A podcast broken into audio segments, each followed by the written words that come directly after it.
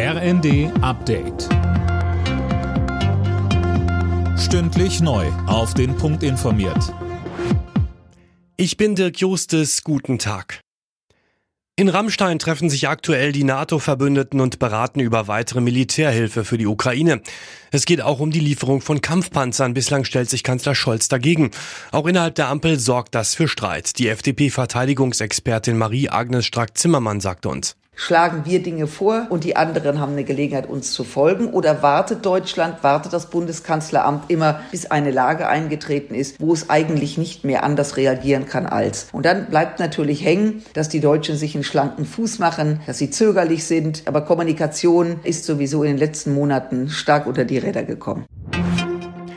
Unterdessen sind die Deutschen bei der Leopard-Frage gespalten. Im ARD-Deutschland-Trend sprechen sich 46 Prozent der Befragten dafür aus, der Ukraine schwere Kampfpanzer zu liefern. 43 Prozent sind dagegen. Der Rest kann oder will sich nicht festlegen. Die Post kommt in den nächsten Tagen wohl gar nicht oder verspätet an. Verdi hat die Beschäftigten in allen Brief- und Paketzentren zum Streik aufgerufen. Grund, auch die zweite Runde im Tarifkonflikt ist laut Gewerkschaft ohne Ergebnis zu Ende gegangen. Hollywood-Star Alec Baldwin muss sich bald wegen fahrlässiger Tötung vor Gericht verantworten. Im Oktober 2021 hatte er bei Dreharbeiten versehentlich eine Kamerafrau mit einer Requisitenwaffe erschossen. Bei einer Verurteilung drohen ihm bis zu 18 Monate Haft. Die Fußballfans in Deutschland können sich freuen. Heute Abend geht die Bundesliga endlich wieder los.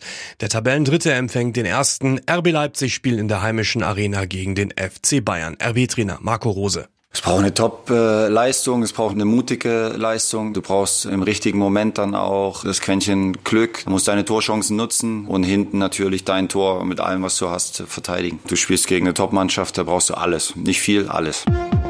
Alle Nachrichten auf rnd.de